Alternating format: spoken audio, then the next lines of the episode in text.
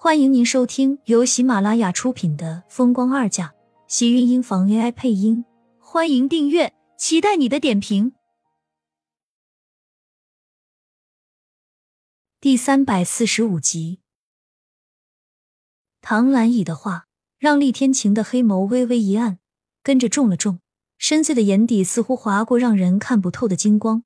但是对面的女人显然一点都不着急。分明做了一副要跟他继续交谈的意思。我们的事情不需要旁人来出主意，做好你最后一天的工作。厉天晴沉沉的开口道。唐兰义顿时觉得索然无味。果然，在厉天晴这里，要想知道些什么的话，真的太难了。除非是他自己想说，要不然谁也别想让他开口。唐兰义只好站起身，正要离开办公室的身影，堪堪停了下来。跟着皱紧柳眉，双手抓住墙壁，倒吸了一口冷气，低下头，感觉到有温热的液体在顺着自己的大腿往下流动。天晴，我我羊水好像破了，你快打电话叫我老公去医院，我要生了。唐兰乙的话让原本稳稳坐在椅子上的厉天晴顿时站了起来，大步冲到跟前，将他差点摔倒的身子扶住，眉心紧跟着收紧，整张脸都跟着紧绷起来。你怎么样？声音明明一如既往的生硬，但是却隐隐透着一丝惊慌。对于一个毫无生产经验的大男人来说，这种情况让厉天晴始料未及。原本唐兰已还有半个月才到预产期，却突然间提前了。我要生了，我要去医院！唐兰已叫道，伸手一把抓住厉天晴的胳膊。将他手腕上的皮肤生生抓出一道长长的血痕。厉天晴来不及多想，只好抱起唐兰乙往办公室外冲去。唐兰乙的生产阵痛来得很快，厉天晴带他到医院的时候，一个男人也风风火火的从另外一辆车上冲了下来，看到厉天晴怀里的唐兰乙，惊叫着冲了过来：“老婆，你怎么样？”“他要生了，要马上手术。”厉天晴冷声道，将唐兰已交到男人的手里，跟着一起进了医院。苏浅一个人坐在屋子里想了许久，最终还是忍不住再次给厉天晴打了个电话。只是电话还没有打通，盛霓月便匆匆冲了进来：“妈身体不舒服，赶紧送她去医院。”刚才不是还说好好的吗？怎么突然就不舒服了？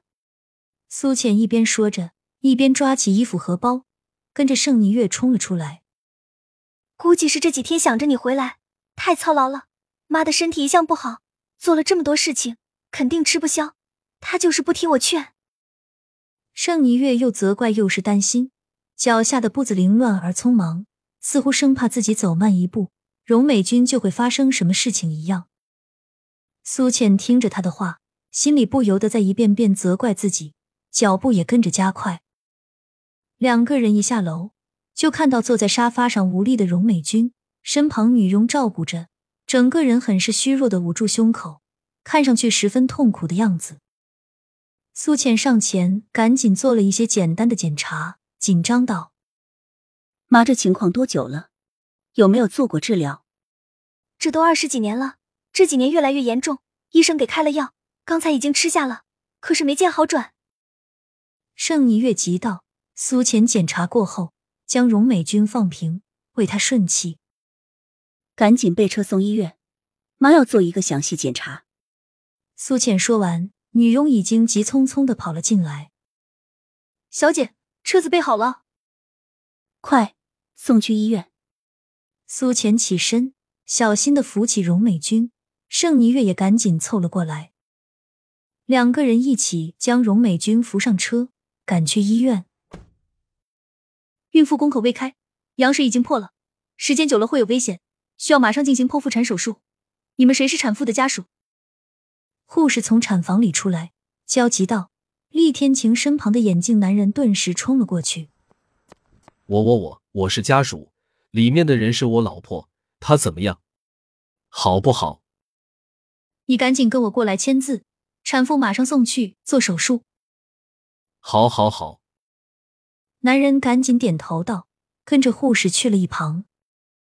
厉天晴皱了皱眉，转身离开时，里面的护士又有人走了出来。哎，产妇马上就要做手术了，你赶紧去缴费，别耽误手术。厉天晴的身影站定，在确定护士是在叫他时，微微拧了拧眉心，却没有怪护士的无礼，只是淡淡回了声：“好。”说完，身影往缴费处走去。苏浅和盛霓月急急跑进医院，因为事先盛霓月做了通知，一下车便有护士医生将荣美君送去急救。你跟妈过去，我去办手续。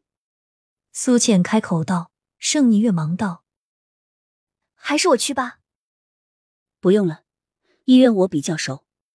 苏浅说完，就已经往另外大堂方向跑去。盛霓月张了张嘴。最后只好匆匆跟着荣美君去了急救室。先生，你的单子。苏浅正要往交费处，远远便看到一个熟悉的身影，脚下的步子不由得跟着停了下来，下意识的看过去。厉天晴转身拿过单子，淡淡的回了句：“谢谢。”说完转身离开，将单子交到一位医生手里，便往医院大门口走去。苏倩下意识的往那个拿着交费单子的医生走去，轻声道：“医生，我和刚才那位先生是一起的家属，这单子……哦，既然这样，你就拿到产房去好了，那边应该急用。”医生说完，交缴费塞到苏浅手里，嘴里不禁抱怨道：“这人真是自己老婆生孩子还有心思往外跑，你快送过去吧。”好，苏浅脸色僵了僵，跟着一阵惨白，整个人像是被抽走了魂一样，拿着单子，看着上面唐兰乙的名字，却像是半晌都没有反应过来。他给他打电话，他不是不接，就是无法接通。唯一打通的那个电话也是唐兰乙接的，心一阵阵的缩紧，他一遍遍告诉自己不是真的。厉天晴说他们可以不用有孩子。是因为唐兰乙要生了吗？他已经有了迟燕，有了他和唐兰乙的孩子，所以根本可以不需要他。亲们，本集精彩内容就到这里了，下集更精彩，记得关注、点赞、收藏三连哦！爱你。